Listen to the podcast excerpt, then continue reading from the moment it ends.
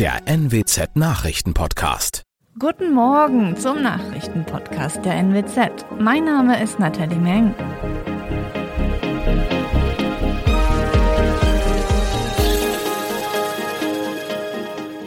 Und das sind unsere regionalen Nachrichten am Morgen. Ehemaliger EWE-Vorstandsvorsitzender Brückmann äußert sich bei Prozessauftakt in Oldenburg zur Klitschko-Affäre.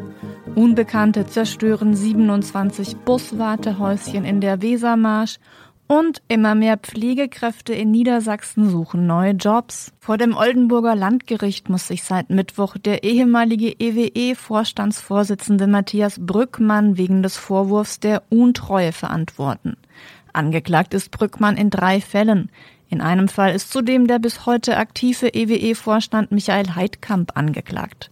Den beiden wird vorgeworfen, eine Spendenzahlung in Höhe von rund einer Viertelmillion Euro an die Klitschko Foundation mit Sitz in Kiew veranlasst zu haben, obwohl dies gegen die internen EWE-Regularien verstoßen habe. Die beiden Angeklagten äußerten sich zum Prozessauftakt zu den Vorwürfen. Brückmann bewertet die von ihm veranlasste Spende mittlerweile als politischen Fehler seinerseits. Juristisch gesehen sei sie aber rechtmäßig gewesen. Heidkamp hatte die Spendenanweisung seinerzeit gegengezeichnet. Er betonte, er sei stets davon ausgegangen, dass er seine Unterschrift für ein Sponsoring gab und im besten Interesse der EWE e handelte. Für den Prozess sind mehrere Verhandlungstermine angesetzt. In der Wesermarsch haben Unbekannte in der Nacht zum Mittwoch zahlreiche Buswartehäuschen zerstört. Wie die Polizei mitteilt, sind an insgesamt 27 Bushaltestellen in Nordenham und Rodenkirchen die Glasscheiben eingeschlagen worden. 24 Mal schlugen die Täter in Nordenham zu, dreimal in Rodenkirchen. Der Zerstörungsrausch ging laut Polizei offenbar über mehrere Stunden. Die Bauhofmitarbeiter in Nordenham und Staatland hatten am Mittwoch alle Hände voll damit zu tun, die Scherben zu beseitigen. Die Polizei hat die Ermittlungen aufgenommen. Sie geht von einem Schaden im fünfstelligen Bereich aus. Immer mehr Fachkräfte aus dem Gesundheits- und Sozialwesen in Niedersachsen und Bremen suchen neue Jobs. Das sagte der Chef der Regionaldirektion Niedersachsen-Bremen der Bundesagentur für Arbeit, Johannes Pfeiffer, am Mittwoch. Wie viele davon auf die angekündigte Impfpflicht zurückzuführen sind, sei nicht eindeutig zu beantworten. Es hätten sich aber deutlich mehr Beschäftigte aus den von der Impfpflicht betroffenen Einrichtungen arbeitssuchend gemeldet. Der Arbeitsagentur zufolge ist die Zahl der Arbeitssuchenden in der Gesundheits- und Sozialbranche insgesamt im Vergleich zum Winter vor Corona um mehr als 50 Prozent gestiegen. Bei den Pflegeberufen habe sich die Zahl der Suchenden in dieser Zeit sogar nahezu verdoppelt. Das waren unsere Nachrichten aus der Region. Weitere aktuelle News aus dem Nordwesten finden Sie wie immer auf NWZ Online. Und Aktuelles aus Deutschland und der Welt hören Sie jetzt von unseren Kolleginnen und Kollegen aus Berlin. Vielen Dank und einen schönen guten Morgen. Ich bin Sabrina Frangos und das sind heute unsere Themen aus Deutschland und der Welt. Russisches Militärmanöver, Baerbock in Israel und Verbot der Diskriminierung wegen Behinderung. Inmitten der Spannungen mit der Ukraine starten ja Russland und Belarus heute ein großes Militärmanöver an den Grenzen zu Polen und zur Ukraine. Zwar beteuern die Militärführungen in Moskau und Minsk, die bis 20. Februar angesetzte Übung sei für niemanden eine Gefahr. Trotzdem sehen die NATO und der Westen darin eine Bedrohung. Ulf Mauder ist in Moskau und weiß mehr. Wie ist dieses Manöver einzuschätzen? Ist es eine bewusste Provokation? Also wahrscheinlich würde es doch eher heißen, alles lange geplant, oder? Ja, tatsächlich werden solche Manöver von langer Hand geplant und Russland als größtes Land der Erde organisiert sie an vielen Orten. Weil Russland und Belarus nun aber die Übung nahe der Ukraine durchziehen, warnten die USA vor einem möglichen Einmarsch in dem Nachbarland. Russland weist solche Szenarien als absurd zurück. Es ist aber klar, dass Minsk und Moskau mit dem Manöver abschrecken wollen.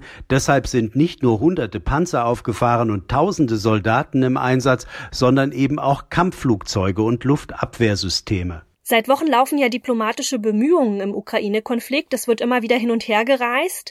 Was hat das bisher alles gebracht? Ja, hier in Russland, aber auch in der Ukraine und im Westen wird es als positiv angesehen, dass bisher die Diplomatie das Sagen hat. Es wird in vielen Formaten geredet und wenn nächste Woche Kanzler Scholz hier in Moskau Kremlchef Putin trifft, werden sicher auch beide die jüngsten Signale der Dialogbereitschaft hervorheben.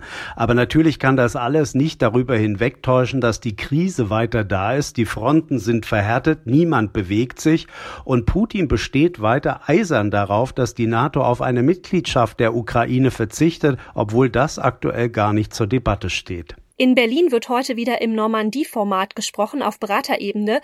Was kann das bringen und ist da auch ein großes Treffen der Regierungschefs denkbar? Ja, in Berlin geht es heute einmal mehr um den Friedensplan für die Ostukraine. Russland, Frankreich und Deutschland haben immer wieder gefordert, dass die Punkte erfüllt werden. Aber die Ukraine macht inzwischen sehr deutlich, dass sie den Plan nicht umsetzen will. So lehnt Kiew etwa auch die vereinbarten Autonomierechte für die Ostukraine ab. In der Vierergruppe des Normandie-Formats ist Putin inzwischen der einzige, der noch übrig ist von jenen, die 2015 den Plan ausgehandelt hatten. Ein neues Gipfeltreffen wie zuletzt 2019 in Paris lehnt Putin ab, solange es keine Fortschritte gibt. Bundesaußenministerin Annalena Baerbock ist heute zu ihrem Antrittsbesuch in Israel und dort spricht sie dann unter anderem mit ihrem Amtskollegen und auch dem Ministerpräsidenten. Außerdem will Baerbock die Holocaust-Gedenkstätte besuchen und auch in die palästinensischen Gebiete reisen. Mareike Enghusen mit den Infos aus Tel Aviv. Israel ist für deutsche Politiker immer ein sensibles Reiseziel, vor allem wenn es wie bei Annalena Baerbock der Antrittsbesuch ist. Nach der Bundestagswahl hatten manche Kommentatoren hier in Israel befürchtet, die neue Koalition könnte Israel weniger zugewandt sein. Die Außenministerin dürfte ihre Gastgeber in der Hinsicht beruhigen. Schon vor dem Abflug betonte sie Deutschlands historische Verantwortung für die Sicherheit Israels. In ihren heutigen Treffen mit israelischen und palästinensischen Politikern soll es um den Friedensprozess und Kooperationen im Klimabereich gehen. Muss ein Arbeitgeber einem Mitarbeiter, der aus gesundheitlichen Gründen seine bisherige Aufgabe nicht mehr erfüllen kann, einen anderen Arbeitsplatz, für den der Arbeiter qualifiziert ist, anbieten? Ja, darüber urteilt heute der Europäische Gerichtshof in Luxemburg. Sarah Geiserdi ist in Brüssel und hat die Infos. Es geht um Fälle wie diesen. Ein Gleisarbeiter erkrankt während seiner Probezeit am Herzen. Er wird deshalb vorübergehend als Lagerarbeiter eingesetzt. Als dann aber endgültig klar ist, dass der Mann nicht mehr auf Gleisen arbeiten darf, entlässt die Eisenbahngesellschaft ihn.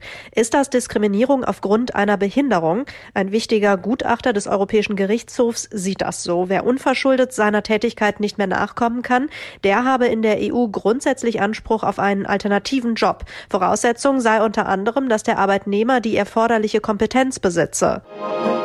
In unserem Tipp des Tages dreht sich heute alles um die Umwelt. Dass wir Menschen mehr für den Klimaschutz tun könnten, das ist ja wohl inzwischen jedem klar. Ein Bereich, der da weniger in den Schlagzeilen ist, sind allerdings Haustiere. Bei deren Fütterung gibt es ökologisch nämlich viel Luft nach oben. Ronny Thorau hat ein paar Tricks, damit das Haustier nicht zum Klimakiller wird. Ja, Klimakiller Haustier. Kann oder muss man das denn eigentlich so sagen? Ist das wirklich so schlimm? Ja, das ist schon ein unterschätztes Problem. Katzen und Hunde fressen erstmal viel Fleisch und ihr Futter kommt oft in Plastikverpackungen. Das geht auch oft nicht anders, weil Trockenfutter zum Beispiel mit Fett besprüht ist und das kann man dann nicht einfach in Papiertüten verpacken. Aber Tipp eins: es gibt ein paar Verpackungsalternativen. Papiertüten mit kompostierbarer Folie zum Beispiel oder Leckerlis in Papierverpackungen. Und Nassfutter, das gibt's auch in Gläsern zum Beispiel. Heißt natürlich mehr schleppen, aber ist eben oft ökologischer. Und von der Verpackung mal abgesehen, wie kann man Hunde und Katzen nachhaltiger ernähren? Also zum Beispiel mit weniger Fleisch vielleicht? Also man kann jetzt nicht einfach den Fleischkonsum runterfahren und die Tiere sogar zu Vegetariern machen. Das geht im Prinzip zwar theoretisch in bestimmten Phasen, wenn die Tiere nicht wachsen, nicht trächtig sind oder Milch geben, aber da müsste man dann einen sehr genauen Ernährungsplan mit einem Tierarzt mit Ernährungsfachkenntnis ausarbeiten, damit da kein Mangel entsteht. Wirklich praktikabel und realistisch ist das nicht. Und was dann? Selber kochen vielleicht mit ganz gesunden Fleischzutaten und ohne Verpackungsmüll? Ja, es geht jetzt nicht einfach frei Schnauze, weil es reicht nicht jetzt einfach so ein bisschen Gemüse und Fleisch irgendwie nach Augenmaß zu mischen. Hunde und Katzen brauchen bestimmte Mineralien, auch speziell aus Knochen und Innereien und bestimmte Vitamine. Also, wenn man selber zum Beispiel auch das Fleisch kocht, muss man auch das von einem Tierarzt mit Ernährungsfachwissen besser zusammenstellen lassen. Problem auch speziell bei Katzen, die fressen eigentlich nur, was sie in den ersten Lebensmonaten kennengelernt haben. Also die jetzt zum Beispiel von Trockenfutter auf frisch gekochtes umzustellen, ist schwierig. Man kann, wenn Sie Trockenfutter gewöhnt sind, aber zum Beispiel es mit Futter versuchen, das nur aus Wildtieren oder aus Freiland gehaltenen Tieren stammt. Und ein Problem sind auch zu dicke Tiere? Ja, aber da ist die Lösung zumindest naheliegend und einfach. Dicke Tiere, und das sind zum Beispiel 60 Prozent der Haushunde, die sollte man erstmal weniger füttern. Das ist einfach gut für ihre Gesundheit und dann eben auch besser für die Umwelt. Ja, und noch ein Tipp, wie bei Supermarktprodukten für uns Zweibeiner, kann man auch bei Tierfutter darauf achten, dass es nicht zu weit hertransportiert wurde. Also besser als Chiasamen von sonst wo, zum Beispiel lieber Leinsamen von regional um die Ecke. Und das noch mitten hinein und auf dem Höhepunkt der Omikron-Welle startet heute die Berlinale. Neben Cannes und Venedig ist die Berlinale ja eins der ganz großen Filmfestivals der Welt. Wie voll werden da eigentlich die Kinos? Wie viele Menschen tummeln sich auf den roten Teppichen? Und welche Chancen haben Autogrammjäger? Angesichts hoher Corona-Infektionszahlen, gerade auch in Berlin, sollen jedenfalls besonders strenge Regeln für Stars und Filme gucken gelten. Ronny Thorau mit den Infos aus Berlin. So ein großes Filmfestival und das dann mitten in der Omikron-Welle? Also auf jeden Fall war es schon mal eine Nervenschlacht die letzten Wochen und als Gesundheitsminister Karl Lauterbach im Januar verkündet hat, dass der Höhepunkt der Omikron-Welle wohl Mitte Februar käme, da haben die Berlinale Macher sicher nochmal den ganz großen Herzkasper bekommen. Verschieben auf einen anderen Termin oder auch absagen ging da längst nicht mehr, so Berlinale Geschäftsführerin Marianne Rissenbeek. Ein Festival in der Größenordnung der Berlinale zu verschieben, ist eigentlich nicht möglich. Wenn, dann hätten wir eine Absage entscheiden können. Das hätten wir dann aber jedoch vor Weihnachten, Anfang Dezember machen müssen. Ja, also ging nur noch Hoffen und Bangen. Nun sieht es ja so aus, dass die Berlinale wirklich über die Bühne geht. Aber mit welchen Corona-Maßnahmen denn? Ja, die wurden in den letzten Wochen immer weiter verschärft. Für normale Filmegucker gilt, Tickets kriegt man nur online. Die Kinos werden nur halb voll besetzt. Masken sind Pflicht im Kinosaal. Und dazu gilt 2G Plus für alle, also Zusatztest für Geimpfte und Genesene, außer die sind geboostert. Und alle großen Partys und Empfänge sind abgesagt. Was nicht geht in diesem Jahr, sind Empfänge jeg jeglicher Art. Ob die Filmstars trotzdem nebenbei so ein bisschen heimlich feiern, das ist eine der großen Fragen dieses Jahr. Und welche Chancen haben Autogrammjäger? Also kommen überhaupt Stars? Also vor allem Promis aus den USA haben wegen Corona wirklich Anreiseschwierigkeiten. Sigourney Weaver zum Beispiel kann ihren Film wohl nicht persönlich vorstellen. Aber ein paar bekannte Namen gibt's doch. Juliette Binoche zum Beispiel kommt, Isabelle Huppert, Emma Thompson oder der Jurypräsident, Suspense-Profi M. Night Shyamalan, der Kultregisseur von Sixth Sense oder auch Filmen wie Unbreakable, Split und Glass. Der ist für manche Autogrammjäger, glaube ich, schon ein Schmanker. Das war's von mir. Ich bin Sabrina Frangos und ich wünsche Ihnen noch einen schönen Tag. Bis morgen.